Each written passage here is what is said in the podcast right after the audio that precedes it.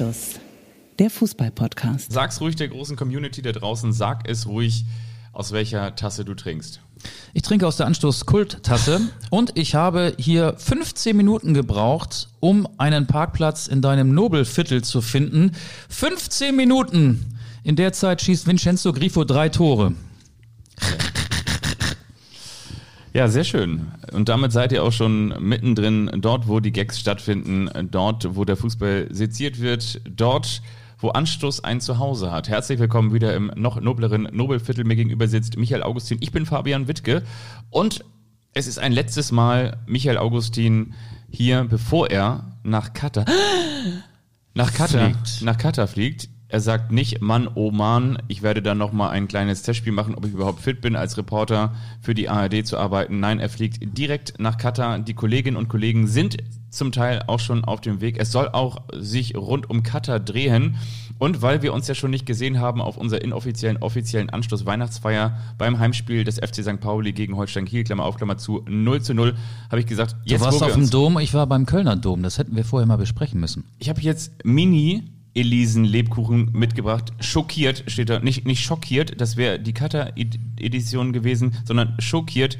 Ähm, das ist nochmal mein Gruß an dich. Das ist jetzt hier nochmal die vorgezogene Weihnachtsfeier. Du darfst dich bedienen, aber natürlich auch sehr Vielen gerne Dank. der Bananenchips, die habe ich vom Hamburger Dom mitgebracht. Ja. Dafür kann man viermal Autoscooter fahren, zweimal rückwärts, einmal vorwärts. Und die Lebkuchen tragen das. Bio-Siegel von DM, sehr schön. Ja. Die Bananenchips sind gefährlich beim Podcasten, weil der macht das immer so.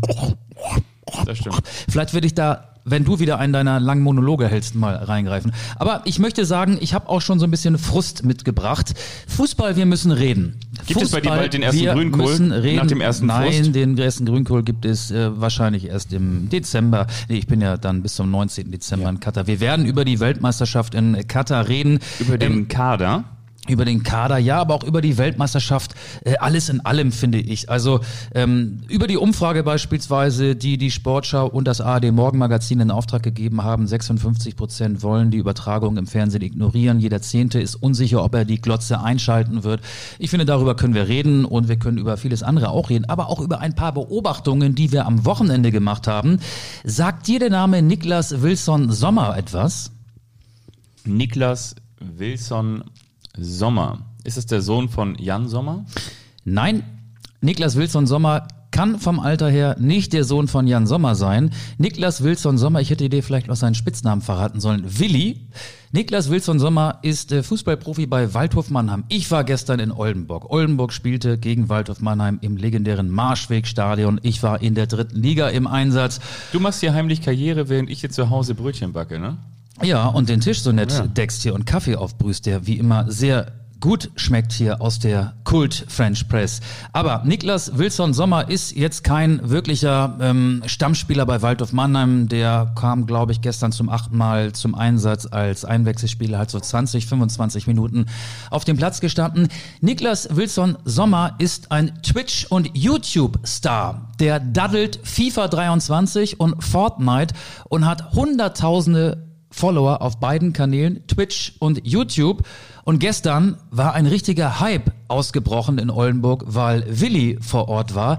Da waren hunderte Teenager, überwiegend Jungs, und die standen da, als die Mannheimer rauskamen, um sich warm zu machen.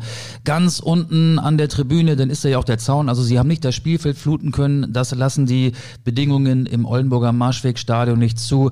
Aber sie haben die Handys gezückt und haben Willi, Willi, Willi gerufen, als das Spiel dann lief und sich dann Mitte der ersten Halbzeit die Einwechselspieler, dazu gehörte ja auch von Waldorf Mannheim, dann bereit gemacht haben, sich warm zu machen. Wieder dasselbe Szenario. Die Teenager gehen runter mit ihren Handys. Willi, Willi, Willi. Und als er eingewechselt wurde, Willi Sprechchöre im Oldenburger Marschwegstadion. Das ist irgendwie total krass, finde ich. Ich kann mir vorstellen, dass von denen keiner wegen des VfB Oldenburg und auch keiner wegen des SV Waldhof Mannheim im Stadion gewesen ist, sondern nur für Willi, der hatte seinen ganz privaten Fanclub dabei. Und diese Menschen, diese jungen Menschen haben einen ganz anderen Zugang zum Fußball als wir, würde ich mal behaupten. Und jetzt wird's ja doch ein Monolog von mir. Dazu passt auch eine Beobachtung, die ich auch in der vergangenen Woche gemacht habe. Ich habe mich mit einer jungen Frau unterhalten, die war so Anfang 20. Das war ein Gespräch, das ich in meinem beruflichen Umfeld geführt habe. Und dann haben wir so geredet, was bist du denn von Fußballfan? Habe ich sie gefragt, PSG Oha, habe ich gesagt. Okay, PSG, warum das? Ja, wegen Neymar und Messi. Ich war früher Barcelona-Fan, aber die sind da jetzt nach Paris gewechselt. Ich finde Neymar und Messi gut. Ich bin jetzt PSG-Fan. Ich habe dann auf ähm, die große Neymar-Schelte verzichtet, ähm, der ja sich aktiv im brasilianischen Präsidentschaftswahlkampf für den Rechtspopulisten Bolsonaro eingesetzt hat. Aber das ist ja auch so ein Trend. Ne? Junge Menschen, und da sind wir jetzt sogar nicht nur bei den Teenagern, sondern auch bei den Anfang 20-Jährigen, die suchen sich nicht mehr den Verein aus, weil sie den Verein toll finden, sondern die werden Fans eines Vereins, weil sie gewisse Spieler gut finden und wechseln dann quasi mit den Spielern und haben dann im Laufe ihrer Fankarriere mehrere Lieblingsvereine. Wie findest du das? Du meinst, dass die jungen Fans jetzt immer mehr nach draußen schauen, über den Tellerrand schauen oder soll ich über Willy DeVille noch nochmal nachdenken? Ich finde, den sollten wir auf die Playlist packen. Willy DeVille, den großen Songwriter, weil 2022 heißt es eben nicht mehr Willi, Willi, Willi, Willi, Willi, Willi und dann ist einer der Willis vom SC Freiburg gemeint oder Willi Baschtürk oder Medi, Medi, Medi Madavikia, sondern Oder die Willi Leute Sagnol. oder Willi, Willi, Willi Sagnol. Die Leute will ihn durch die Gegend, weil jeder will ihn, deswegen heißt er ja auch so, weil er ein YouTube-Star ist, ein, ein Instagrammer oder einfach nur ein, ein Mann aus der Öffentlichkeit, der, die ja gar nicht mehr öffentlich ist, sondern es ist eine Person, eine Person der Öffentlichkeit, die aber eigentlich in den sozialen Medien stattfindet. Ja, kultig. Ähm, ich meine, im, in den USA werden Tennisstadien, weiß nicht, das Other Ash wird da zum Beispiel gefüllt und da finden dann irgendwelche Fortnite-Sessions statt. Da sind Tausende vor Ort. Es überrascht mich nicht mehr, hat aber mit dem Fußball wie wir ihn kennen, mit dem wir aufgewachsen sind, nichts mehr zu tun. Die Frage ist natürlich jetzt aber auch so ein bisschen cringe. Tja, so dreht sich das halt weiter. Da hast du schon so ein Jugendwort benutzt, ne? Das kennen die wahrscheinlich auch, die 13, 14, 15, 16-Jährigen. Ja, oder so ein bisschen, ja, so ein bisschen Boomer-mäßig, ne? So, dass wir sagen, so, das ist doch nicht mal unser. Fußball. Das ist, genau, das ist Boomer-Cringe, die Kultausgabe zum Wochenstart. Hier sind für euch Jan Böhmermann und Olli Schulz. Wer ist wer, das ist die große Frage. Pff, Ich, ich meine, warum das so ist, wie es ist, warum die, die Fans mittlerweile Paris Saint-Germain Trikots tragen, warum es kaum noch Diversität gibt ähm, in den Grundschulklassen, warum die, die meisten entweder noch Lewandowski-Trikots auftragen oder wahrscheinlich in der kommenden Spielzeit mit Erik Maxim Choupo-Moting Shirts durch die Gegend laufen, ist doch völlig klar. Weil Das wird ein langer Schriftzug, Erik Maxim Schuppomoting. Da brauchst du ja schon fast so eine Unterzeile auf dem Trikotrücken. ja, wundert mich nicht, kann ich mich auch fast schon gar nicht mehr drüber echauffieren, weil das Rad, die Schraube ist überdreht und kommt auch nicht mehr, auch nicht mehr zurück. Ah, Du, ich, ich will das gar nicht verurteilen. Also ähm, das ist überhaupt nicht meine Welt, dass ich anderen beim FIFA-Daddeln zugucke. Nichts anderes machen die ja, die ihn dann bei Twitch FIFA spielen sehen. Also ich selber bin kein Konsolen-Daddel-Typ, aber will das überhaupt nicht verurteilen. Da waren auch Kollegen von äh, mir dabei. Also Ganz kurz nochmal, kannst du dir das aufschreiben? Willi, die ich möchte noch was auf die Playlist Ja, aufpacken. ja. Kuddel, Daddel, Du. Das ist nämlich auch quasi von der, Achim Reichel, ne? der, der Song zum, zum Daddeln. Hm, okay. Kuddel, Daddel, Du. Und wenn ihr fragt, Playlist, Playlist, was meint er? Es ist die Spotify-Playlist. Die gibt es Anstoß. bei Spotify und heißt Anstoß. Also ich will das gar nicht verurteilen, ähm, dass äh, junge Menschen ähm, das machen, äh, den beim Fußballspielen zugucken, also beim, beim Konsole-Spielen zugucken. Es ist nur ein ganz anderer Zugang als der, den ich hatte, was ja auch völlig in Ordnung ist. Und das wird auch für die Vereine eine große Herausforderung werden, die ja dann auch um die Gunst der Fans sich irgendwie bemühen müssen in den kommenden Jahren. Und ähm, dann macht so ein Star-Transfer wie in Paris Saint-Germain natürlich mit den Millionen aus Katar mehrfach getätigt hat, natürlich noch einmal ein bisschen mehr Sinn. Ähm, als er wahrscheinlich sportlich ohnehin machen würde. Ähm, ich wollte das auch einfach nur mal völlig wertfrei hier ähm, auf den reichhaltig gedeckten Tisch schmeißen. Das sind meine Beobachtungen des Wochenendes aus Oldenburg, aber trotzdem ein bisschen befremdlich. Wollen wir denn weiter mit Beobachtungen machen? Wollen wir nochmal, wir haben ja auch ein Spiel gemeinsam besucht in der zweiten Fußball-Bundesliga Holstein-Kiel gegen Hannover 96 oder wollen wir schon direkt tief ins Thema Cutter einsteigen? Denn wir wissen, Du kannst ruhig nochmal über Holstein Kiel sprechen. lass uns gerne Oder über vielleicht auch Hannover beides, 96. ja, beides verbinden. Also ich glaube, über dieses Spiel ist alles gesagt. Wir sind mit einem Kult-E-Auto zurückgefahren und hatten einen sehr romantischen Moment an der Raststätte Aalbeck, als du den Schlauch rausgeholt hast, also von der E-Säule und dann in das Auto eingeführt hast. Das ist der nächste da hatten wir so, da, Boomer-Cringe-Moment. hat, da hatten wir so ganz intime zehn Minuten, weil länger hat der Ladevorgang nicht gedauert.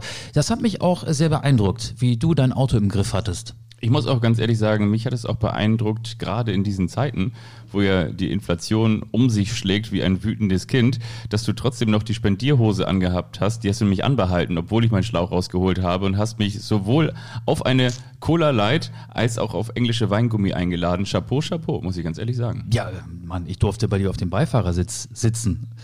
Du hast ja, wir haben quasi all das nochmal ausgelebt, was in den kommenden vier Wochen dir als Schaden im Kopf bescheinigt würde, wärst du homosexuell. Also von daher konnten wir quasi nochmal all das tun, was in anderen Ländern, und jetzt kommen wir natürlich auch zum Ernst gleichzeitig, nicht so, nicht so en vogue ist. Ähm, das Spiel Hannover 96 haben wir abgehandelt und es gibt trotzdem eine kleine Verbindung zwischen Hannover 96 zu Gast bei Holstein Kiel, Ergebnis 1 zu 1 und der anstehenden Fußballweltmeisterschaft in Katar, denn wir haben danach so das gemacht, was ihr vielleicht auch am Wochenende der Fußball-Bundesliga beobachten ja. konntet. Wir haben mal ein kleines Stimmungsbild geholt. Das ist natürlich nicht repräsentativ, so wie die Umfrage, die du vorgetragen hast. 56 Prozent tun sich schwer damit, die Fußball-Weltmeisterschaft zu konsumieren. Ja, aber sie wollen die Übertragung ignorieren. Oder wollen sie ignorieren, ja. genau. Wir hatten auch unterschiedliche Stimmen am Mikrofon, die zum Beispiel eine ist mir da im Kopf geblieben, wer die Fußball-Weltmeisterschaft schaut, der macht sich mitschuldig. Hat einer aus dem Kieler Fanblog gesagt. Ich fand das sehr interessant. Ja, wir haben, ich weiß nicht, vielleicht 12, 13 äh, Fans befragt, wenn es überhaupt so viele gewesen sind. Aber die waren, ähm, ich würde mal sagen, zu 90 Prozent gegen die WM und zu 90 Prozent für den WM-Boykott. Ähm, und das hätte ich so in dieser Ausprägung gar nicht erwartet, dass weißt es so ich, viele sind. Und was ich ganz interessant fand, wir haben ja auch Kolleginnen und Kollegen am Wochenende in anderen oder an anderen Stadien gehabt in der Fußball-Bundesliga und in der zweiten Fußball-Bundesliga, zum Beispiel am Weserstadion oder auch beim HSV. Und da waren die Meinungsbilder eher konträr. Also da war es eher so, ach ja, komm, eben, dann werde ich es mir am Ende dann doch irgendwie anschauen. In Kiel gebe ich dir absolut recht, war es eher so, dass viele gesagt haben, ach nee, also erstens für Deutschlandspiele nicht so wie früher gestalte ich mir nicht meinen Tag neu oder eben, das schaue ich gar nicht, weil ich das Gefühl habe, ich würde mich mitschuldig machen. Ja, das war schon eine bemerkenswerte Aussage.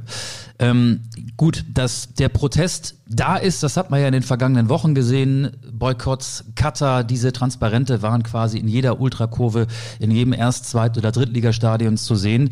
Ähm, ich finde es auch interessant, was so Fußballkneipen teilweise jetzt vorhaben in den kommenden Wochen, die normalerweise jedes Bundesligaspiel zeigen die haben sich dann ein Alternativprogramm zurechtgelegt. Da laufen dann, wenn normalerweise WM-Spiele angestoßen werden sollten. Die Supernasen. Fußballquizzes so. oder, oder Tischfußballturniere oder Dartsturniere oder es werden Lesungen durchgeführt oder es werden Podiumsdiskussionen angeboten, sodass die Fans, die normalerweise dahin gehen würden, um sich ein WM-Spiel äh, WM anzugucken, ein wirklich gutes Alternativprogramm zur Verfügung gestellt bekommen. Ähm, ich finde es auch bemerkenswert, was Christian Streich gestern gesagt hat. Der hat nämlich gar nicht so viel gesagt nach dem 4 zu 1 Sieg seiner Freiburger gegen Union Berlin. Äh, der guckte so ein bisschen in die Kamera, als er auf die WM angesprochen wurde, ähm, als wäre die Kicker-App immer noch down. Ähm, aber er hat nicht klar sagen Spät können. angekommen, aber er ist angekommen. Ist, ja, ist angekommen schön. bei dir und bei den Hörern. 2022 war ja auch das Jahr, als wir die Kicker-App verloren haben. Ja, die war am Wochenende ganz oft verschwunden und ja. verloren und äh, hat mich auch das ein oder andere Mal im Stich gelassen. Die, Wobei die war ich, so sehr down, dass viele schon dachten, Mensch, äh, bist du Fan von Schalke 04? Nein, ich bin die Kicker-App. Ich nutze die, glaube ich, jeden Tag 10 bis ja. 20 Mal und am Wochenende äh, dann wahrscheinlich 20 bis 30 Mal. Das hat am vergangenen Wochenende nicht immer geklappt. Aber Christian Streich, der hat eher so ein, pff, ja, pff, das war so seine Antwort auf die Frage. Und nur WM-Spiele gucken oder nein? Also ähm, der wirkte so, als wäre er auch ähm, kurz davor, das komplette Turnier zu boykottieren. Aber lass uns doch mal wirklich ein bisschen in die Tiefe einsteigen. Und zwar, ich bin auch dafür, dass wir Menschenrechte wahren, ist ja völlig klar. Ich bin auch dafür, dass wir genauer hinschauen und ich bin auch dafür, dass wir Entscheidungen treffen und Haltung zeigen. Absolut und völlig klar. Was mir allerdings momentan so ein bisschen missfällt, ist diese, diese Kultur, dass viele Teile der Gesellschaft versuchen, wie ich finde, so nehme ich das wahr, ihre Hände reinzuwaschen, indem sie jetzt sagen, das, was da in Katar passiert, das ist ja alles totaler Scheiß und das hat mit Fußball nichts zu tun und da werden die Menschenrechte mit Füßen getreten und deswegen kann ich das alles nicht ernst nehmen und deswegen kann ich das auch alles nicht verfolgen und deswegen kann ich es nicht gutheißen und deswegen werde ich da nicht hinschauen. Ich finde, wenn man sich unterm Strich selbst dieses Hashtag oder diesen Hashtag ähm, Gutmensch auf die Brust und auf das Trikot nähen möchte oder das Trikot, das leibeigene Trikot, das, den Bodypaint damit bedrucken möchte, dann finde ich, dann muss es weitergehen. Und dann muss man das, finde ich, auch in anderen Gesellschaftsteilen leben. Wenn wir zum Beispiel mal an die European Championships zurückdenken, die sind damals nach Aserbaidschan gegeben worden. Europa, Aserbaidschan. Wenn man auf die Karte guckt, wo ist Aserbaidschan? Ist das wirklich noch Europa? Steht Aserbaidschan für die European Championships? Nein, nicht wirklich. Da hat auch keiner genau nachgefragt. Da gab es im Vorwege übrigens auch, und da komme ich auch gleich zu, das ist für mich der zweite Aspekt auf die ganzen Dokus, die es gerade aktuell gibt. Aber ich möchte einfach mal sagen, haben wir das da alle ignoriert? Oder ist es so, wenn wir zum Beispiel, warte mal ganz kurz, bevor mhm. wir uns jetzt irgendwie ein Möbelstück kaufen, achten wir darauf, wo kommt das Holz denn eigentlich her? Ist das eigentlich genauso gefertigt? Ist das alles Fairtrade? Kaufen wir unseren Kaffee jeden Morgen Fairtrade? Achten wir darauf, wenn wir sagen, ach, jetzt möchte ich aber noch mal ganz kurz einen Kaffee haben, wenn ich aus dem Haus gehe, ähm, ob da jetzt ein Plastik Plastikbecher, ob da ein Plastikdeckel dran ist oder sagt man am Ende dann doch möglicherweise, weißt du was, ich habe jetzt das echt eilig und normalerweise achte ich immer drauf, aber jetzt bin ich gerade ein bisschen spät dran, jetzt kaufe ich mir doch den überteuerten Kaffee irgendwo an der Ecke mit dem Plastikdeckel und werfe den nach, nachdem ich den Kaffee ausgetrunken habe, weg. Was ich einfach sagen möchte, um sich wirklich dieses Gutmenschentum auf die Brust und auf die Fahnen zu schreiben, finde ich, bedarf es mehr als jetzt diesen ein bisschen auch gelebten Kult, in Katar ist alles schlecht, in Katar ist alles scheiße, mitzumachen, um dann möglicherweise, und das werden ja die Einschaltquoten zeigen, am Ende dann doch irgendwie heimlich äh, hinzugucken, weil ich auch ganz viele Menschen wahrnehme, die zwar auf der einen Seite sagen, das, was da alles passiert, ist ja schlecht, aber ich möchte trotzdem ganz gerne miterleben, wie schlecht es gerade vor Ort ist. So ein bisschen dieses, dieses, dieses Gaffer-Prinzip. Also ich fahre irgendwo an einem Unfall vorbei und sage so, natürlich ist es total tragisch, was da passiert ist. Und es ist am Ende auch ein Unfall. Möglicherweise sind da auch Menschen verletzt worden. Aber trotzdem gibt es immer wieder das Phänomen, dass die Autofahrer langsam fahren, weil sie ganz gerne wissen möchten, was denn da genau passiert ist.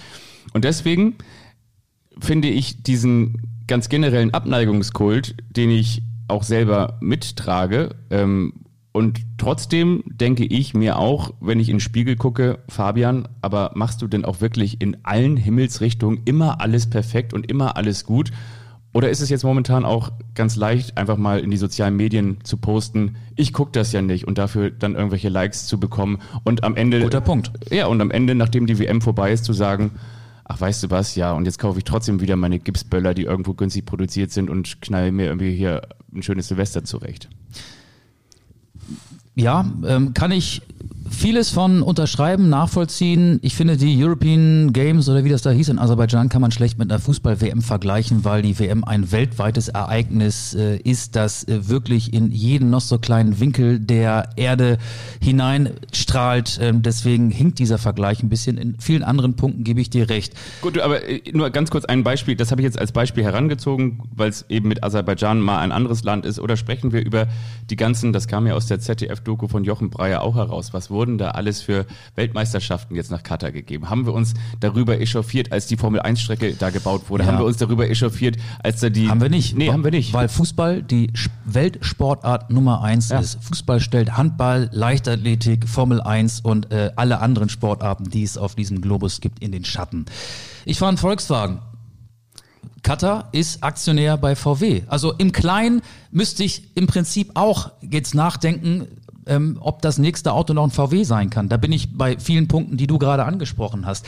Ich bin am Samstag auf dem Weg nach Katar, fliege dorthin mit gemischten Gefühlen. Ich habe 0,0 Vorfreude. Ich spüre nix gerade. Normalerweise wäre es so, eine WM würde im Sommer stattfinden. Ich würde auf dem Balkon oder auf der Terrasse sitzen, hätte das Kicker-Sonderheft vor mir ausgebreitet und würde mich schon mit den einzelnen äh, Kadern der äh, teilnehmenden Nationen beschäftigen. Die sind ja jetzt nach und nach veröffentlicht worden. Ich habe sie mal grob angeguckt, aber bin da noch gar nicht in die Tiefe reingegangen, weil das noch, ich möchte mich noch nicht damit beschäftigen. Ich habe noch ein, zwei Tage Zeit, wenn ich denn da bin, äh, da bin, um mich äh, vorzubereiten. Mein erstes Spiel, das ich übertragen werde, ist Frankreich-Australien und dann geht's auch gleich schon mit dem ersten Spiel der Nationalmannschaft gegen Japan weiter. Die Zeit vor Ort reicht, um mich darauf einzustimmen, um mich äh, vorzubereiten.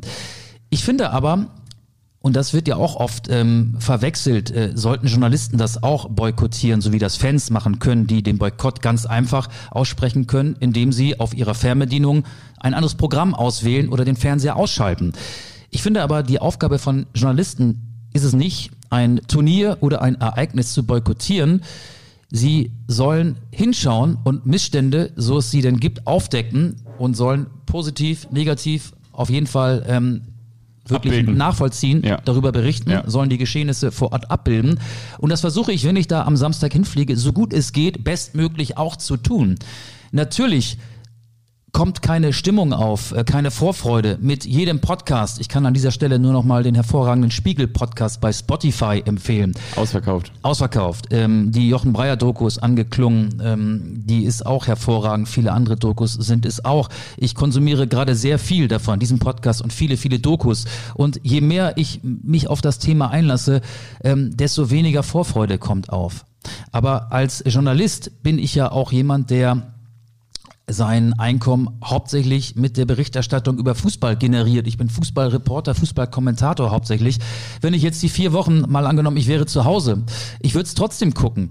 Ich kann ja nicht sagen, ähm, ich blende vier Wochen die WM aus und wenn es dann wieder losgeht, muss ich das ja alles nacharbeiten. Ich kann ja nicht sagen, ähm, mein Allgemeinwissen im Fußball, das äh, lösche ich um die WM 2022. Ich musste ja mir zumindest so ein, so ein halbwegs ausreichendes Halbwissen aneignen, dann müsste ich halt die WM nacharbeiten. Also ich würde sie so oder so gucken, weil es irgendwie zu meinem Beruf dazugehört, mich da up to date zu halten. Ein Beispiel, was vielleicht jetzt gerade hinkt, aber was meinst du, wie viele, oder das äh, muss ich dich ja nicht fragen, oder vielleicht irgendwie kann man auch sagen, was meint ihr, ähm, wenn ihr das jetzt gerade hört, wie viele 0 zu 0 der schlechteren Sorte wir vielleicht auch schon gesehen haben zwischen, keine Ahnung was, Sandhausen und Hannover 96, zwischen Sandhausen und dem HSV. Oder zwischen St. Pauli und Holstein Kiel war jetzt auch nicht so ein tolles Spiel am vergangenen Dienstag. Ja, weil wir uns dann natürlich auf die Spiele auch vorbereiten, weil du kannst natürlich entweder sagen, man macht so ein bisschen dieses, was man früher, ist ja vielleicht irgendwie auch nicht mehr politisch korrekt ausgedrückt, aber was man früher so ein bisschen das Bulimie-Lernen gemacht hat, so dass man irgendwie in der Nacht vorher sich alles reinschüttet an Informationen und am nächsten Tag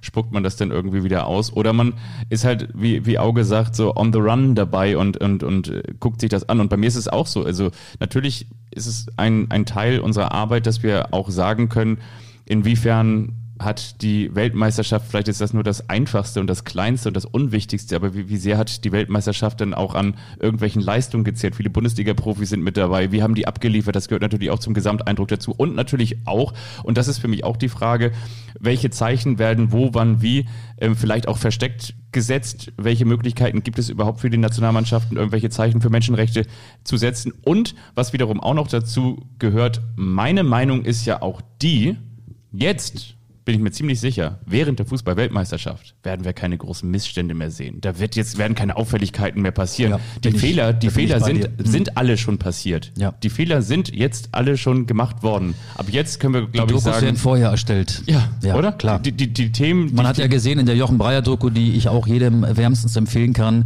ähm, der reist dann nicht frei durchs Land, sondern der hat immer Aufpasser dabei, die ihm genau sagen, was er drehen kann und wen er interviewen darf. Und da war sehr viel redaktionelle Vorarbeit notwendig. Und schön war doch auch die Szene in diesem Finalstadion, als dann doch die, die Arbeitenden da unten mal eben aus der Sonne dirigiert wurden. So symbolpolitisch. Genau. Ja, ja, ja, natürlich. Jetzt kommt mal bitte aus der Sonne raus, weil das Sonnenlicht, die Sonneneinstrahlung ist schon sehr, sehr stark jetzt gerade. Du hast gerade gesagt, Zeichen setzen. Ähm, ich habe zwei Punkte noch, die ich gerne dir und euch da draußen mitteilen würde. Ähm, Manuel Neuer wurde ja auch im ZDF Sportstudio am vergangenen Samstag gefragt von Boris Büchler nach dem äh, Sieg auf Schalke. Wie ist denn das jetzt mit dieser One Love oder Regenbogenbinde? Wäre es nicht ein gutes Zeichen, jetzt die Regenbogenbinde, das weltweit bekannte ähm, Symbol der schwul-lesbischen Community, ähm, zu tragen, statt dieser One Love Binde, die ja so ein bisschen gewollt, aber nicht hundertprozentig ähm, zu Ende geführt ist. Er und einige Kapitäne anderer prominenter Nationalmannschaften haben sich für die One Love Binde entschieden.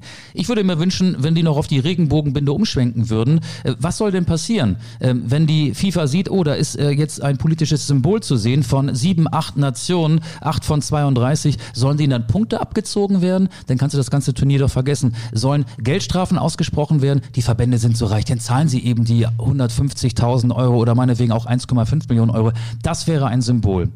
Andererseits muss ich auch noch sagen, Stop Qatar, diesen Aufschrei gibt es jetzt.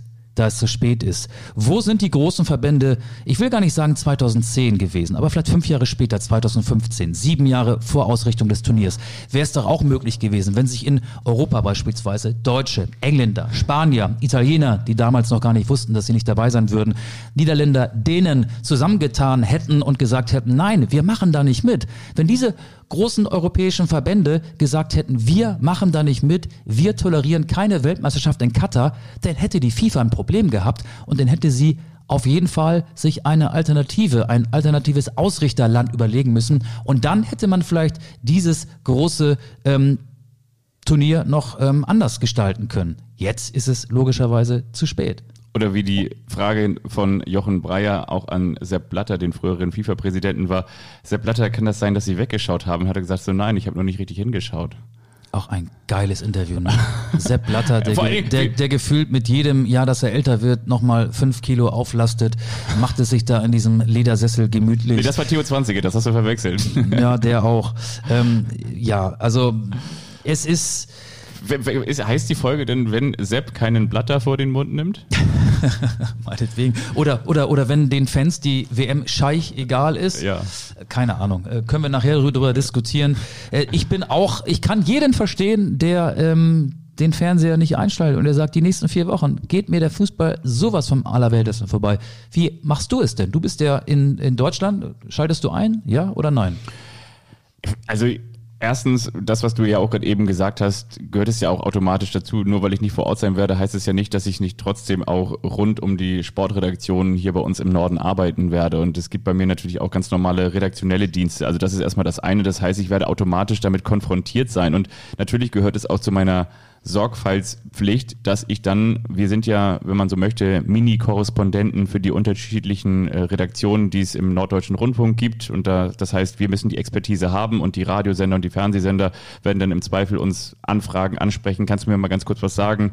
Wir sind redaktionelle Menschen, die notfalls dann auch irgendwelche Interviewpartner sind, also so, sogenannte Tischtalks und spricht man an im Studio, kannst du mal kurz hier was machen? Oder wir schreiben irgendwelche Texte, wir schreiben Übergaben, wir liefern Hintergrundinformationen und da gehört es natürlich auch dazu, dass wir vorbereitet sind. Und von daher, natürlich werde ich das konsumieren, rauf und runter, vom Eröffnungsspiel wahrscheinlich bis zum letzten. Ob ich jetzt jedes Spiel privat auch immer schaffen werde, sei dahingestellt. Aber das macht man ja sonst auch nicht, dass man immer, immer, immer alles guckt. Aber so im Großen und Ganzen werde ich mich da einlesen und im Zweifel, wenn es da irgendwelche Boykottaktionen gibt, und ich sage jetzt mal zum Beispiel, großer Sender im Norden ist NDR 2 und die NDR 2 Morgensendung sagt, du Fabian, kannst du uns mal erzählen, was da gestern los war? Und dann sage ich so, nee, habe ich mich privat nicht für interessiert. Dann wäre das ja im Prinzip auch die falsche Antwort. Also von daher ist selbige nämlich die Antwort ja auch schon gegeben. Also natürlich werde ich das konsumieren, allein schon deshalb, um meinen Job entsprechend professionell zu machen.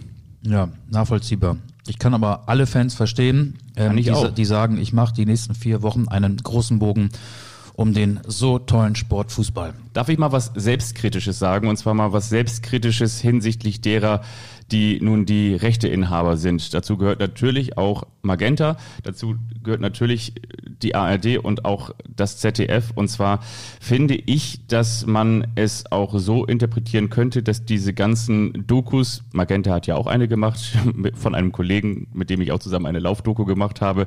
Äh, Jochen Breyer hat die Doku gemacht für das ZDF. Es gibt heute Abend, heute ist Montag, noch eine von Thomas Hitzelsberger, die heißt WM in Katar. Warum nur? Genau so heißt sie. Und inwiefern glaubst du, gibt es diese Dokumentationen auch, um vielleicht erst einmal in Bringschuld zu gehen, in Vorleistung zu gehen, um danach auch entsprechend als Rightholder, als Rechteinhaber vielleicht auch ein bisschen befreiter über das Sportliche berichten zu können? Das würde dir so niemand sagen. ähm, du auch nicht. ja, ich treffe ja nicht die Entscheidung. Ich verhandle ja, ja nicht ja. die Fernsehrechte. Also davon bin ich ja sowas von weit entfernt.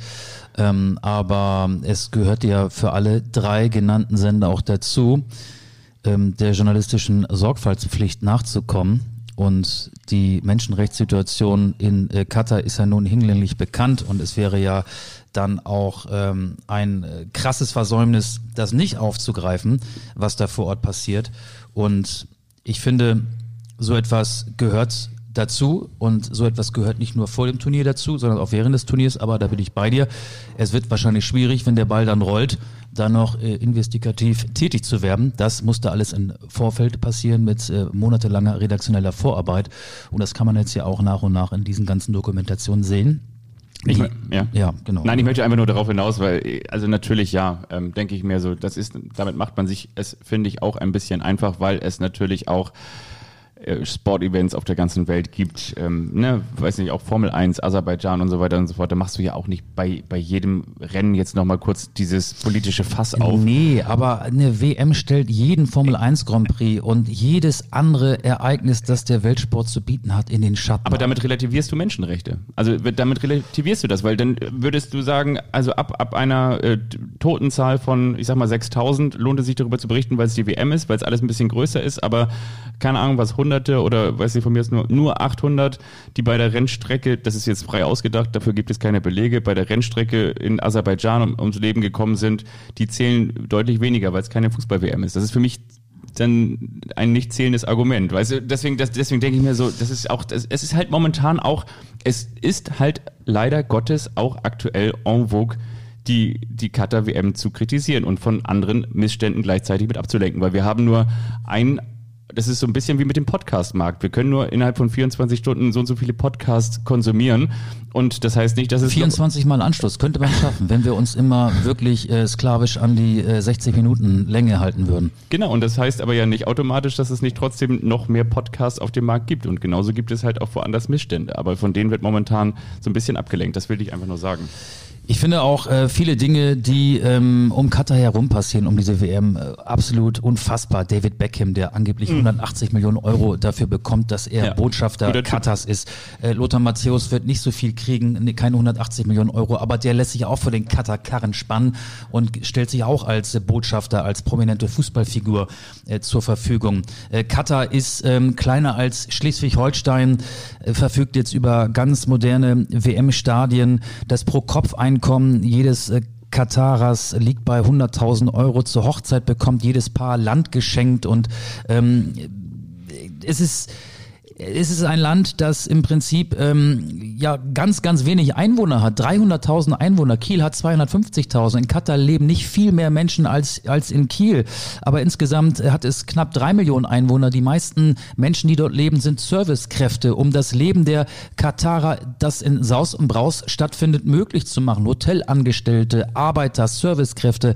Ähm, es ist, es ist auch in dieser Doku zu sehen, finde ich, wie da äh, Jochen Breyer mit dem WM-Botschafter in diesem extra Fernsehraum sitzt, also mit dem WM-Botschafter, der ja ein ehemaliger äh, katarischer Fußballer ist ähm, und seine, seine Freunde in diesem Raum dürfen nur Männer sein, die Frauen haben keinen Zutritt und acht ähm, Dienst Mädchen äh, scharwenzeln um die herum und sobald ein, ein Glas äh, ausgetrunken ist, steht da ein neues. Es ist im Prinzip so wie im Mittelalter, so kommt es einem vor. Ich bin gespannt, ähm, ob Wusstest du eigentlich, wer den ESC in Katar kommentiert? den ESC, Ja. das ist doch der Eurovision, Eurovision Song Contest, Ja. was haben die denn mit der Eurovi- Eurovision zu tun? Peter Turban. Ah, Okay, ja, okay. Du versuchst hier so ein bisschen Leichtigkeit reinzubringen. Das ist ja auch gut. Das ist ja meine Aufgabe. Ich glaube, man hat äh, uns beiden angemerkt, ähm, dass wir schon gemischte Gefühle haben. Also ich muss ganz ehrlich sagen, Vorfreude ist, die Vorfreude ist bei mir überhaupt nicht vorhanden. Ich spüre nix. Und ähm, Ich spür auch nix. normalerweise wäre es so, dass jetzt so langsam diese kribbelige, hibbelige Art äh, losgeht, wenn es nur noch wenige Tage bis zu einem Fußball-Eröffnungsspiel dauert. Am Sonntag eröffnen Ecuador und Katar die WM. Das ist ja auch ein Eröffnungsspiel, das ähm, eigentlich perfekt zu dieser umstrittenen WM passt, weil es eben so unspektakulär ist. Und ich habe mir überlegt, ich werde, glaube ich, dann in den kommenden Wochen noch ein Panini-Album rausbringen, weil ich könnte mir vorstellen, dass dieses klassische Aufklebersammeln nicht mehr so en vogue ist. Ich bringe einfach so ein Panini-Album ähm, raus und darin kann man dann so, so italienische Baguettes finden, die unterschiedlich belegt sind und dann mit Käse überbacken und nochmal so mit so einem Toaster zugedrückt. Weil sind auch- Italien nicht dabei ist. das sind, nee, das sind doch auch Paninis, oder nicht? Das sind auch Paninis, ja, stimmt. Ah, guck mal, äh, noch mehr Leichtigkeit, das ist gut, das ist gut. Ähm, ich kann aber auch, jetzt versuche ich wieder so ein bisschen den ähm, Turn ins Seriöse Ja, zu schaffen. Entschuldigung. Ich dachte, kann wir aber- sind schon beim seichten ich, ich, Thema Ich kann angekommen. aber auch Ja. die Fußballer verstehen, die wirklich enttäuscht gewesen sind, ob sie nun Maximilian Arnold, Riedle Baku oder Mats Hummels heißen, dass sie eben nicht im deutschen WM-Aufgebot aufgetaucht sind. Die WM, egal wo sie stattfindet, sie findet nur alle vier Jahre statt und ist für einen Fußballer, der das ja hauptberuflich macht und der ja auch Ziele hat und der ja nach dem Maximalen strebt. Eine WM ist egal an welchem Ort sie ausgetragen wird, das Größte für einen Fußballer. Und ähm, ja, das wollte ich auch nochmal eben hier einflechten. Und das ist natürlich auch die, die Diskrepanz, die oder dieser Spagat, den Leon Goretzka ja auch, da kommen wir wieder auf die Doku zu sprechen, auch wieder von Jochen Breyer, auch wieder sehr gut zusammengebracht hat, der genau auch gesagt hat, also natürlich ist das das Größte, aber natürlich hätten die sich auch gewünscht, dass die Fußballweltmeisterschaft in einem anderen Land stattfindet und der ja auch schon angedeutet hat und hat anklingen lassen, dass man wirklich versuchen wird, irgendwelche Zeichen zu setzen, ob das denn jetzt tatsächlich gelingt und ob das dann auch mehr ist als nur Symbolpolitik sei dahingestellt, aber was willst du denn machen? Was willst du denn machen, wenn du einer der besten deutschen Fußballer bist und, ähm, weiß ich jetzt, Niklas Füllkrug heißt? Die Regenbogenbinde. Ja. Manuel Neuer sollte als Kapitän der deutschen Ja. Fußballnationalmannschaft die Regenbogenbinde tragen. Das zum Beispiel. Ich, Ich fand finde, interessant, ja, äh, Goretzka, weil du gerade Goretzkas äh, Interview in der Jochen Breyer Doku angesprochen hast. Er wurde auch befragt zum ähm, Sponsoring Katars beim FC Bayern, für das die Bayern angeblich, Qatar Airways ist Ärmelsponsor, 25 Millionen Euro pro Jahr bekommen. Er hat Goretzka gesagt, und das fand ich ganz schön forsch und auch super, diese Aussage. Ja, der Vertrag läuft jetzt 2023 aus, so, und im Subtext, ich hoffe auch, dass er auslaufen wird und nicht verlängert wird. Das war so seine Botschaft. Ich kann mir vorstellen, dass beim FC Bayern einige ein völlig anderes Ziel haben und den Vertrag verlängern wollen. Ansonsten hätte der FC Bayern bei der Jahreshauptversammlung, die ja noch gar nicht so lange her ist, und da war ja auch das Sponsoring ein Thema, schon sagen können, Freunde, beruhigt euch, die Zusammenarbeit mit Katar wird beendet. Ich bin mir nicht sicher, ob sie wirklich beendet wird. Das stimmt. Übrigens, ich finde, diese Folge könnte, weil wir jetzt schon so häufig diese Doku von Jochen Breyer angerissen haben, könnte auch heißen, wenn wir um den heißen Breyer herumreden. Aber das können wir ja auch nach wie vor später in der Klausur machen. Es ist ja auch, und da sind wir ja auch wieder bei diesem Thema, es ist ja auch leicht, das zu sagen. Ich finde das als Leon Goretzka. Ich finde das, dass die das eigentlich nicht verlängern dürften. Ich finde das, Aber, aber, aber als Angestellter des FC Bayern ist es eben nicht leicht, so etwas zu sagen. Der kann ja auch, äh, wenn, wenn die Bayern-Verantwortlichen in dieser Doku, die ja nun wirklich millionenfach gesehen wurde, Ja. seine Aussage hören, als Angestellter des FC Bayern, der sich ja normalerweise um das Originäre seines Berufs kümmern soll, er soll Fußball spielen, trainieren, also sich fit halten. Aber er mischt sich in Belange ein, die ja normalerweise über seinen Kompetenzbereich hinausgehen. Und deswegen finde ich die Aussage vor diesem Hintergrund sehr, sehr mutig. Und ich kann mir vorstellen, dass das äh, intern auch nochmal ähm, nachgearbeitet worden ist. meinst du? Ja. Aber was soll die Konsequenz sein? Sollen sie ihm jetzt äh, dafür eine Geldstrafe geben? Das können sich die Bayern doch wiederum auch nicht leisten. Und sie können sich doch auch nicht leisten, Nein, keine Geldstrafe, aber, aber vielleicht einmal, ähm, weiß ich nicht, bei, bei Oliver Kahn vorsprechen oder, oder bei Herbert Heiner. Komm mal in mein Büro, Leon. Nachher, hier, nach dem Training, ich würde dich gerne fünf Minuten mal in meinem Büro sehen. Warum nicht? Also könnte ich mir vorstellen. Ja.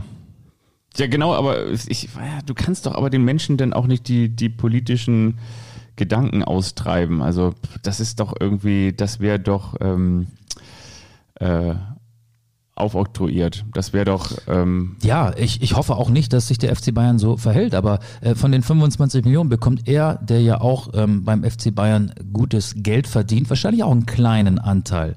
Ähm, säg nicht an dem Ast, auf dem du selber sitzt. So könnte man auch eine Kritik vortragen. Ich finde das total gut, was er gesagt hat und ich bin da total bei ihm. Das wäre aber schon fast demagogisch, oder? Demagogie, wenn der FC Bayern, ja gut, aber Ich weiß es nicht, aber ich, Ich kann mir vorstellen, dass das nicht einfach so stehen gelassen worden ist. Andererseits, ähm, so ein Interview muss ja auch angefragt werden. Da Ja. geht ja nicht ein Kamerateam an den Trainingsplatz. Leon, hast du mal drei äh, Minuten? Ich habe hier mal zwei, drei Fragen zur WM in Katar. Nein, so ein Interview wird angemeldet und da werden vielleicht auch vorher der Medienabteilung des FC Bayern Fragen mitgeteilt. Vielleicht bin ich auch auf dem Holzweg.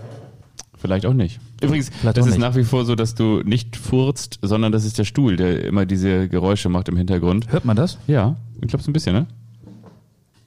Das ist der, Der Kultstuhl. der Kultstuhl. Der heiße Stuhl. Ja. Wie geht's weiter hier in diesem Podcast? Vielleicht müssen wir noch mal ganz kurz sagen, dass wir, glaube ich, in der vergangenen Folge überhaupt gar nicht über Matthias Ginter gesprochen haben, als wir uns über die Kadernominierung Doch, Gedanken der gemacht war in haben. meinem Kader. War, Kader, war Ginter mit dabei? Ginter und Günther. Ginter, Günther. Ginter, Günther. Aber nicht Adeyemi Nee. und auch nicht Amel Bella Kotschap und auch nicht Mario Götze. Stimmt, über Götze haben wir ja auch äh, herrlich diskutiert. Ähm, die Frage Mukuko, ja oder nein, Füllkrug, ja oder nein, haben wir richtig beantwortet. Ja. Wir haben über die beiden und vor allen Dingen über Götze und über Hummels äh, diskutiert. Äh, Götze überrascht mich, muss ich ganz ehrlich sagen, aber Reus ist ja nicht fit und ist nicht dabei, dann wäre Götze zumindest von der Position her ein gleichwertiger Ersatz. Ähm, Ich verstehe Adeyemi nicht, weil er keine gute Saison spielt mhm. bei Borussia Dortmund. Äh, Bella Kotschap überrascht mich ehrlich gesagt auch. Ich hatte drei Linksverteidiger. Ich hätte Gosens noch mitgenommen. Drei Linksverteidiger sind dann vielleicht auch einer zu viel. Ähm, ansonsten hatten wir, finde ich, schon eine hohe gemeinsame Schnittmenge bei diesem Kader. Wie stehst du zu Amel Bella Kotschap, dem Spieler vom FC Southampton? Das ist einer, der nie zum Einsatz kommen wird. Ähm, diesen Weltmeister Platz, ohne Einsatz? Diesen Platz hat sonst Matthias Ginter eingenommen. Jonathan Tah war auch schon bei Turnieren dabei. Erik Durm. Ja, ähm, Kevin Großkreuz. Bella Kotschap ist Innenverteidiger. Man nimmt ihn nicht so wahr, weil er eben in der Premier League beim FC Southampton spielt. Er war ja auch ähm, einmal eingeladen und kam auch zu einem Kurzeinsatz, als Deutschland in Wembley gegen England spielte. Ähm, ja, der tut nicht weiter weh, glaube ich. Aber warum? Wird keine Rolle spielen. Warum hat oder hätte Mats Hummels mehr wehgetan? Vielleicht, weil er polarisiert. Vielleicht, weil er meinungsstark ist, weil er vier Jahre nicht dabei war, weil er erst wieder ähm, in die Mannschaft auch äh, sportlich integriert werden müsste. Man hätte sich einspielen müssen mit Mats Hummels. Es gibt nur ein paar Trainingseinheiten plus dieses Testspiel am Mittwoch gegen den Oman, um sich einzuspielen. Und weil äh, Flick auf äh, Schlotterbeck und Rüdiger oder auf Süle und Rüdiger im Abwehrzentrum setzt und äh, weil er vielleicht äh, auch denkt, so einen verdienten Spieler wie Hummels kann man nicht einfach auf die Bank setzen, den hole ich zurück, weil ich ihn brauche für die Startelf oder ich lasse ihn halt außen vor und er hat sich für letzteres entschieden. Glaubst du auch, also meine These ist zwar nicht die, dass Deutschland Weltmeister wird, aber meine These ist die, dass Deutschland jetzt auch wieder, obgleich, wir haben es angesprochen, es wird die Weltmeisterschaft der formstarken Teams, weil die Bayern wieder formstärker sind als noch vor sechs Wochen. Ja, sechs Bayern. Ich bin trotzdem skeptisch. Ich weiß gar nicht, ob Deutschland diese Vorrunde so mir nichts, dir nichts überstehen wird. Mir fehlen so die tollen Ergebnisse in der Vergangenheit, seitdem Hansi Flick Bundestrainer ist, ja, es gab dieses 5 zu 2 gegen Italien, gegen eine italienische Mannschaft, die nach einer tollen EM sich nicht für die WM qualifiziert hat, die im Umbruch ist, die damals mit einem B-Team gegen Deutschland angetreten ist. Ansonsten gab es Unentschieden gegen England, gegen die Niederlande, äh, selbst Siege, die kurz vor Schluss noch verspielt worden sind. Ein wildes 3 zu 3 mit äh, einem Elfmeter, den Nico Schlotterbeck verursacht hat im Wembley-Stadion. Mir fehlt so dieses eine Erlebnis, aus dem hervorgeht, ja, Deutschland ist wirklich zu Recht im Favoritenkreis. Ich kann mir vorstellen, dass Deutschland sich gegen Japan total schwer tun wird, vielleicht mit Ach und Krach ein Unentschieden holt und gegen Spanien verlieren wird. Und dann hast du eine absolute Drucksituation am dritten Vorrundenspieltag gegen Costa Rica. Und dann wären es vielleicht äh, mit etwas Glück vier Punkte oder auch nur drei, wenn das Spiel gegen Japan verloren geht. Ich traue dieser deutschen Mannschaft noch nicht über den Weg. Da müssen sie alles reinhauen, Costa, was er es wolle, ne? Ja, so ist es. Du, du bist heute für meine Leichtigkeit nicht offen, das ist aber auch Doch, okay. bin ich. Was hast du auf dem Kultzettel noch, noch stehen, Herr, Herr, Herr Plasberg? Der eine überrascht den anderen, habe ich da stehen. Wollen wir damit loslegen? Ja.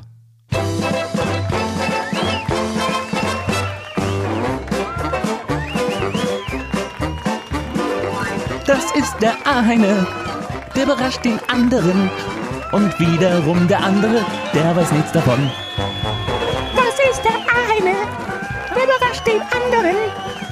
Wiederum der andere, der weiß nichts davon.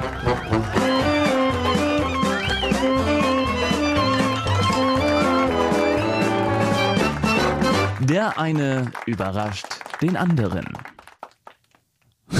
Da sind wir auch schon wieder.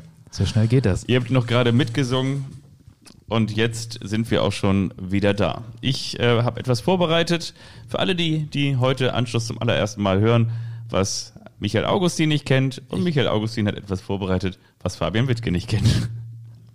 Soll ich anfangen, weil du dir gerade so ein, so ein, ein kleines Lebkuchenstückchen in den Mund geschoben hast? Mini Lesen Lebkuchen schockiert mein Herzchen Nummer. Nee, ein Herz ist das gar nicht, das ist ein Kreisel. Ein Kreisel. Schon mein viertes Elesen. Lebkuchenstück.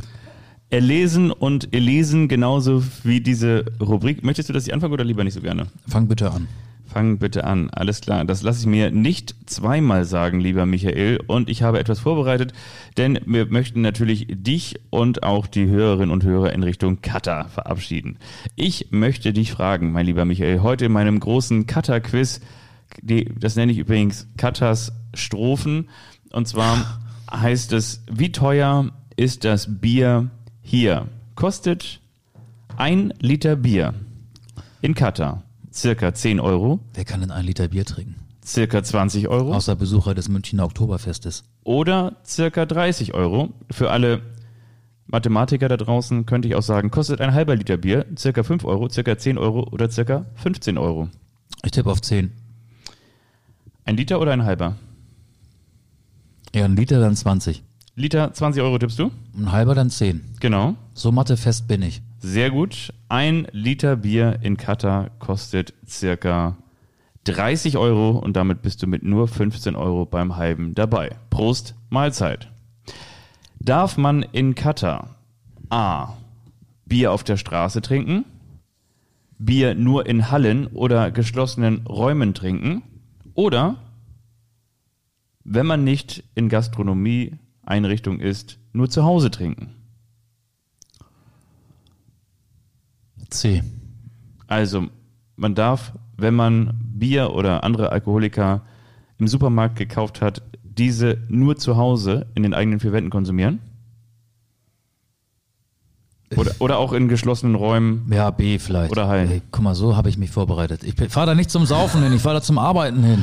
Heute. Ja, Das ist keine es- Lustreise. Du darfst es tatsächlich nur zu Hause machen. Das ist eine Lastreise. Also war doch C richtig. C ist Ich war bei richtig, C ja. und du bringst mich auf die falsche Fährte. Du wolltest mich irritieren, Günther. Bevor du eine Antwort reinwirfst, weil du möglicherweise sie kennst, möchte ich aber vorher noch alle Antwortmöglichkeiten dir nennen. Jawohl. Wir sind hier nicht bei der ersten Runde bei Wer wird Millionär, wo man nach Schnelligkeit geht. Wie heißt die Hauptstadt von Katar? A. Do Berlin, B. Do Bonn, C. Doha oder D. Dohadler? C. Doha locken wir ein und ist richtig. Danke. Solltest Solltest du noch du- Beifall einspielen?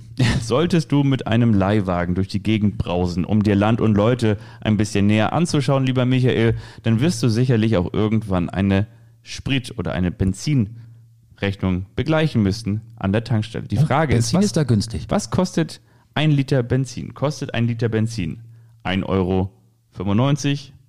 Kostet er 1,50 Euro? Oder kostet er rund 50 Cent? Rund 50 Cent.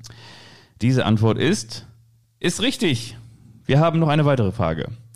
Solltest du doch nochmal in die Gelegenheit kommen und du bist mittlerweile drei Wochen da und die WM lief für dich aus persönlicher Sicht einfach schon mal ganz gut und du bist zufrieden mit dir selbst und sagst, ach Mensch, heute nicht ein König, sondern heute mal einen Schuss Gin in meinen Tonic Water, dann musst du für einen Schuss Gin in der Gastronomie A, für einen Schuss, nicht für eine Flasche und auch nicht für ein großes Glas. Für einen Schuss Gin bezahlst du A, 15 Euro, B 25 Euro oder C 35 Euro. 35.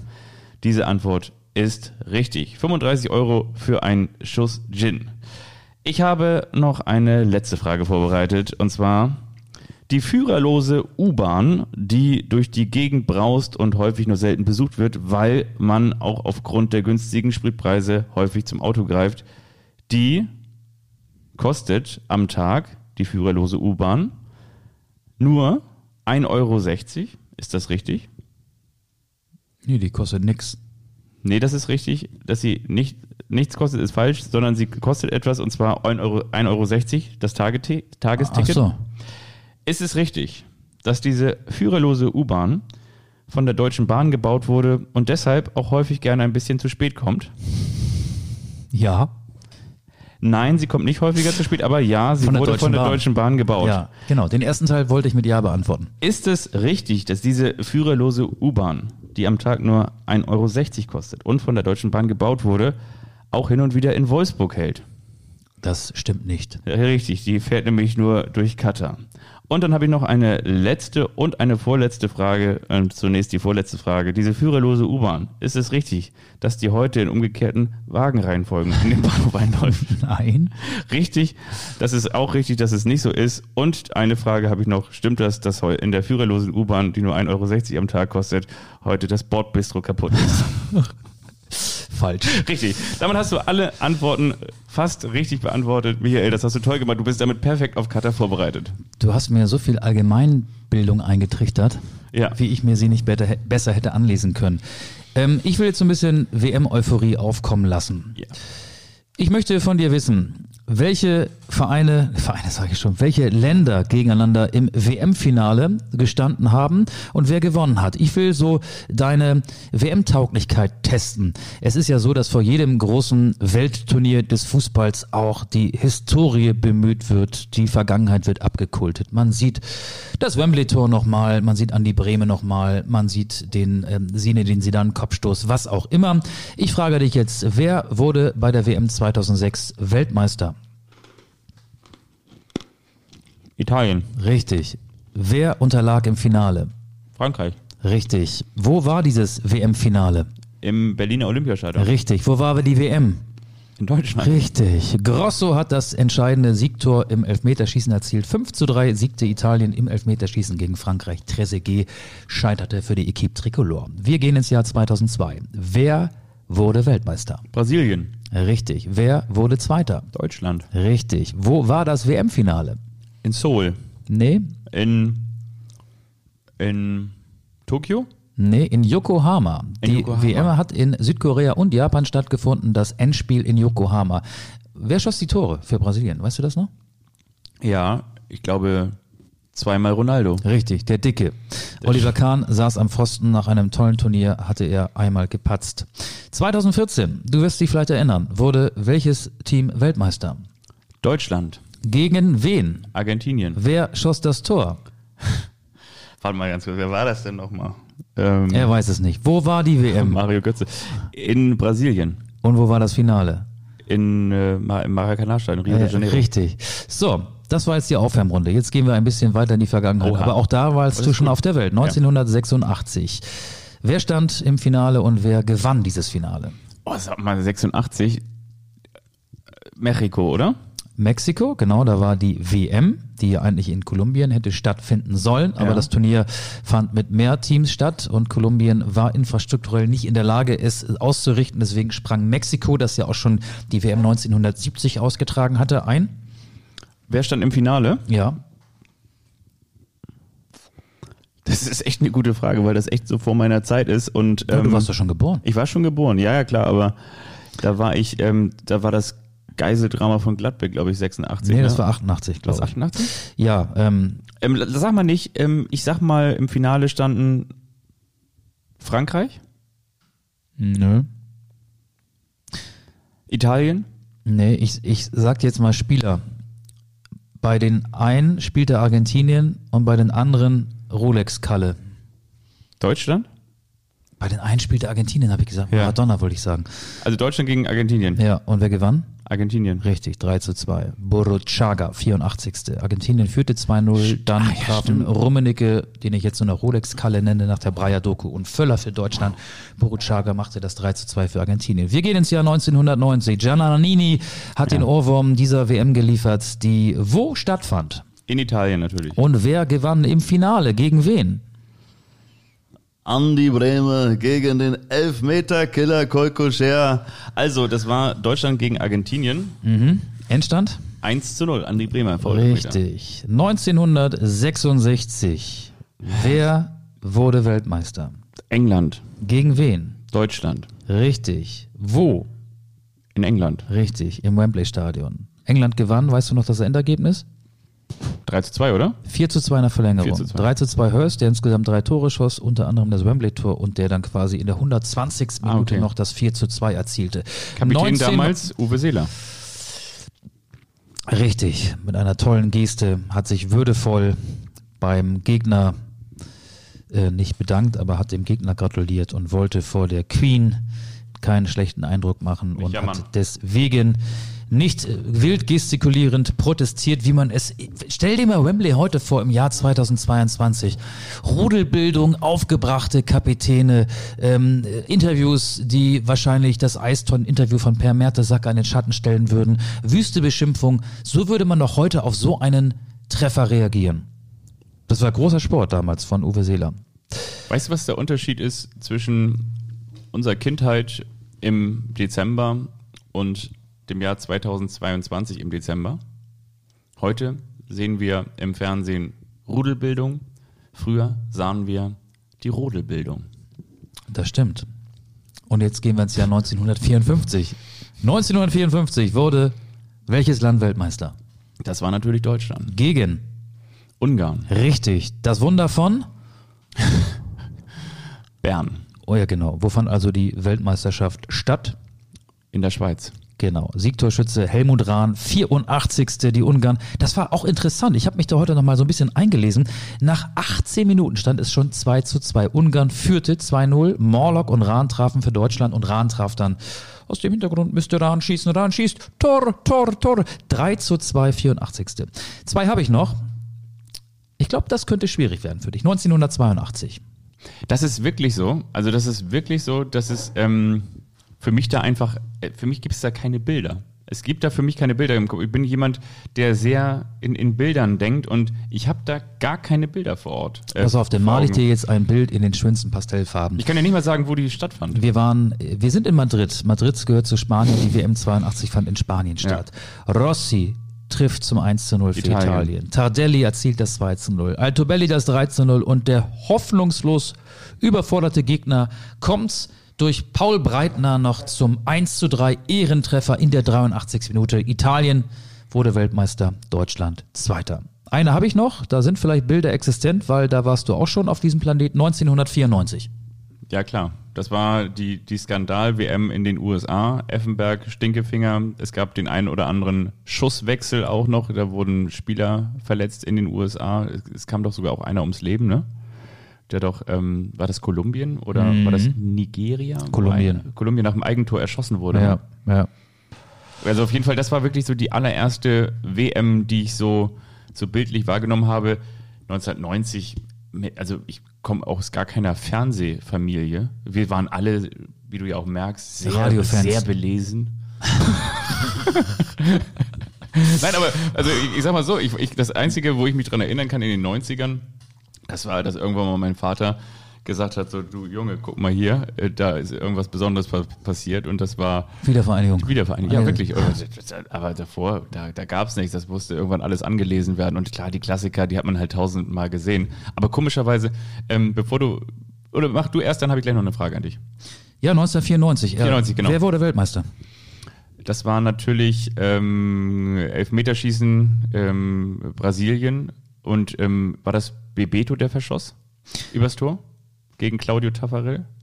Ne, Bebeto ist ja Brasilianer. Äh, Bebeto, nee, ich meine Baggio. Genau, Baggio, mit dem damals Zopf. mit dem äh, Zopf. geflochtenen Zopf. Ja. Richtig, Brasilien siegte gegen Italien Ja. mit 3 zu 2 im Elfmeterschießen. Das Finale fand in L.A. statt. Jordan Letschkopf flugköpfte Deutschland raus und Ja. erhielt danach Morddrohungen, spielte damals beim HSV. Das ist so krass, ne? Also, wenn ich mich damals ähm, mit heute vergleiche, ich war echt ein paar Tage schlecht drauf, nachdem Jordan Letschkow die Deutschen rausköpfte. Mhm. Heutzutage, sorry, dass ich das so sage, macht das nichts mit mir. Das ist, das berührt mich nur sehr wenig, wenn eine Also deutsche wenn- Nationalmannschaft rausfliegt. In, in Russland war das, weiß ich nicht, das war, war okay für mich. also wenn Markus Lanz dich in seiner Talkshow fragen würde, das macht doch was mit einem, dann sagst du, nee, Nee, mit mir nicht. mit mir nicht. Ich spüre dann nichts. Aber du hast ja wahrscheinlich zu diesen Weltmeisterschaften, die du gerade eben angesprochen hast, einfach nur weil du ein bisschen älter bist, jetzt ja auch nicht viel, zu 86 und 82, hast du noch, noch konkrete Bilder? Habt ihr es irgendwo geguckt? Nee, 82 nicht. Äh, 82, da weiß ich tatsächlich viel, weil mein Vater mir damals, äh, es gab ja früher immer nach jeder WM ein großes Buch mit vielen bunten Bildern. Das hat meistens ein bekannter Journalist geschrieben. Und in diesem Fall war das Dieter Kürten. Der hat einen WM-Band 1982 rausgebracht, original signiert. Den habe ich verschlungen.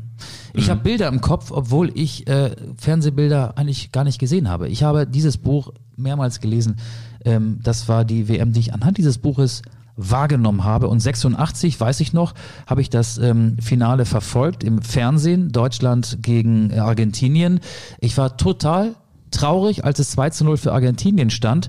Und dann bin ich ausgeflippt vor Freude, als Rudi Völler das 2 zu 2 erzielte und Boruchaga machte dann noch das 3 zu 2 für Argentinien in der 84. Minute. Also das war echt so ein Wechselbad der Gefühle. Ich sehe mich durch das elterliche Wohnzimmer springen nach dem 2 zu 2 Ausgleichstreffer von Rudi Völler und war am Boden zerstört nach dem 3 zu 2 Siegtreffer von Boruchaga. Das war 86. Also die WM habe ich wirklich ähm, wahrgenommen und ähm, ja, weiß da auch noch ein bisschen was.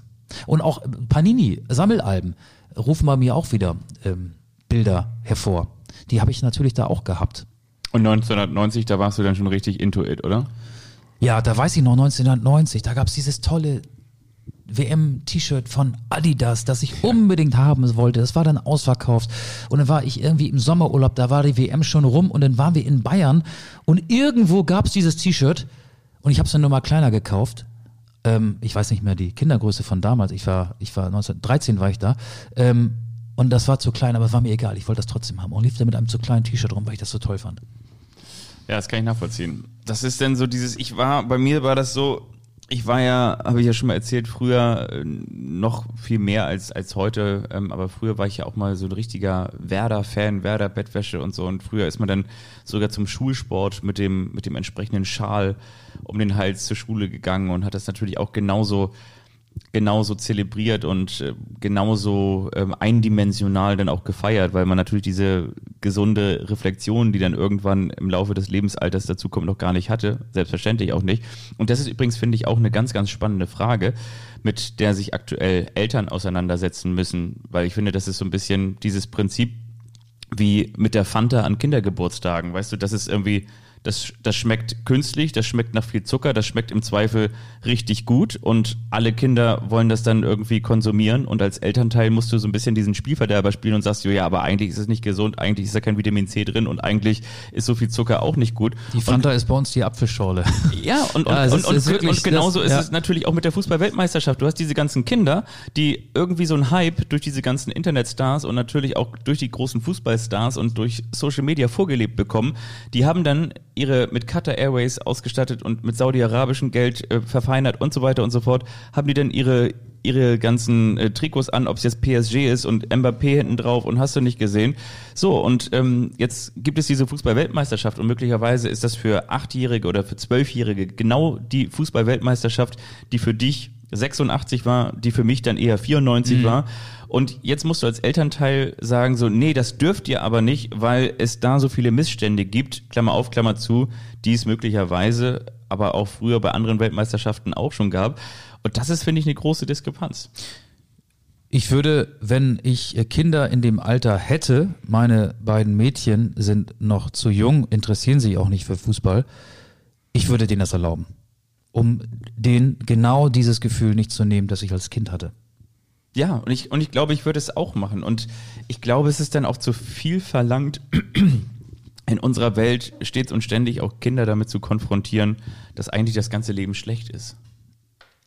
Weil das machen wir in anderen Situationen ja, ja auch die, nicht. Diese kindliche Freude am Spiel, die hast du ja auch nicht dein ganzes Leben. Du hast es ja gerade genau, gesagt, die ja. Selbstreflexion, die dann beim Älterwerden eintritt, die auch eintritt, wenn man plötzlich ähm, Sportjournalist wird äh, und, und dann mit den Helden von damals zu tun hat, die dann ähm, entglorifiziert werden, weil sie eben auch nur normale Menschen sind und vielleicht auch manchmal gar nicht so substanziell wertvolle Aussagen von sich geben und manchmal denkst du auch, oh Gott, oh Gott, jetzt hat er sich aber disqualifiziert und da bricht ja auch so ein, ein bisschen was zusammen. Also ich will jetzt keine Namen nennen, aber das habe ich halt in meinen Anfängen auch oft gehabt. Oh, ist das ein komischer Typ, der ist ja total unfreundlich. Sowas von, von, von Fußballern, denen ich äh, nachgeeifert habe, die ich verehrt habe in meiner Kindheit. Das ist dann nochmal eine andere Stufe, die da auch manchmal, oder die in dem Fall, wenn man Sportjournalist wird, auch eintreten kann. Ja, ich kann es dir sogar auch an einem ganz klaren Beispiel benennen und das hat jetzt auch nichts mit den entsprechenden Personen zu tun, sondern einfach damit, dass man als Schüler, für mich war damals so nach dieser großen Zeit, als ich Fußballfan wurde, von Werder. Werder hat mit in den 90ern äh, mit den Bayern immer um die Meisterschaft gespielt und dann haben die Bayern Herzog und Basler weggekauft und dann war König Otto auf mal nicht mehr da und dann brach ja in Bremen für viele Jahre alles zusammen und plötzlich wurde dann, in Anführungsstrichen plötzlich, gab es wieder die glorreiche Zeit unter Thomas Schaf und Werder wurde 2004 Doublesieger und dann fing ich irgendwann an, mich mehr und mehr dem Ganzen zu nähern und in der Sportredaktion und so weiter und so fort. Und dann hast du irgendwelche Interviewtermine und da geht's ja gar nicht darum, dass man dann jetzt auch mal sagt, so warum sollen das jetzt andere Menschen sein? Aber du stellst auch einfach fest, A, ist es dann ein Job, B, hast du natürlich auch durch deine Art und Weise, äh, inwiefern du arbeitest, nämlich als Journalist, auf mal auch eine künstliche Distanz und, und gleichzeitig merkst du, ein ganz normaler Mensch, der genauso genauso Sachen vergisst, der genauso häufig er sagt, der genauso häufig mal Dinge in Frage stellt, der genauso häufig sich auch mal widerspricht, der genauso häufig Der manchmal auch lustlos ist, genau dieses Ja. Interview zu geben, Ja. weil er keinen Bock hat. zum Beispiel. Ja. Das gilt für alle, so, ne? Aber jetzt mal mit dem Beispiel aus eigener Perspektive als äh, doch früher auch größerer Werder-Sympathisant.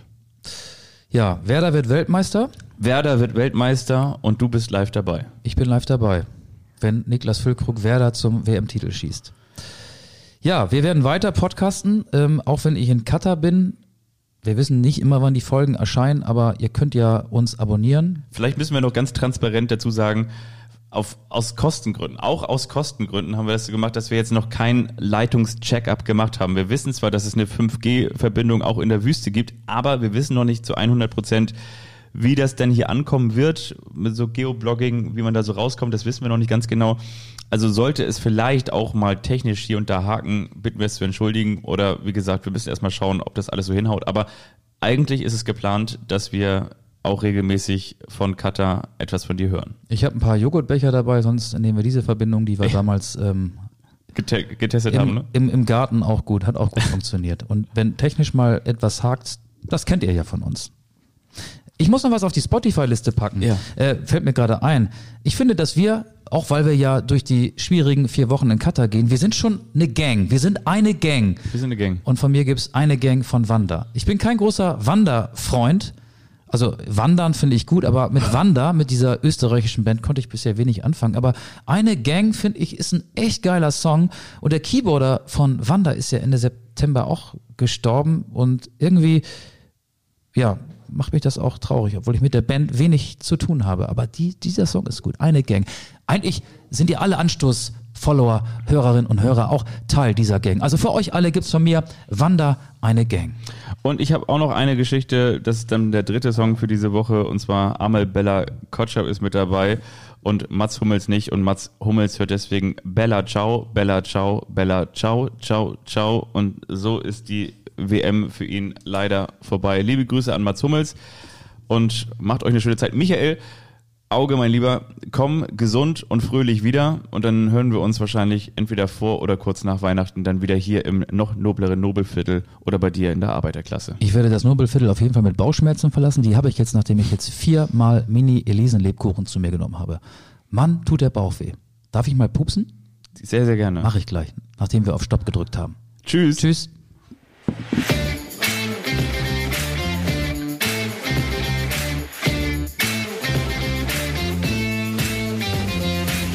Anstoß, der Fußball-Podcast.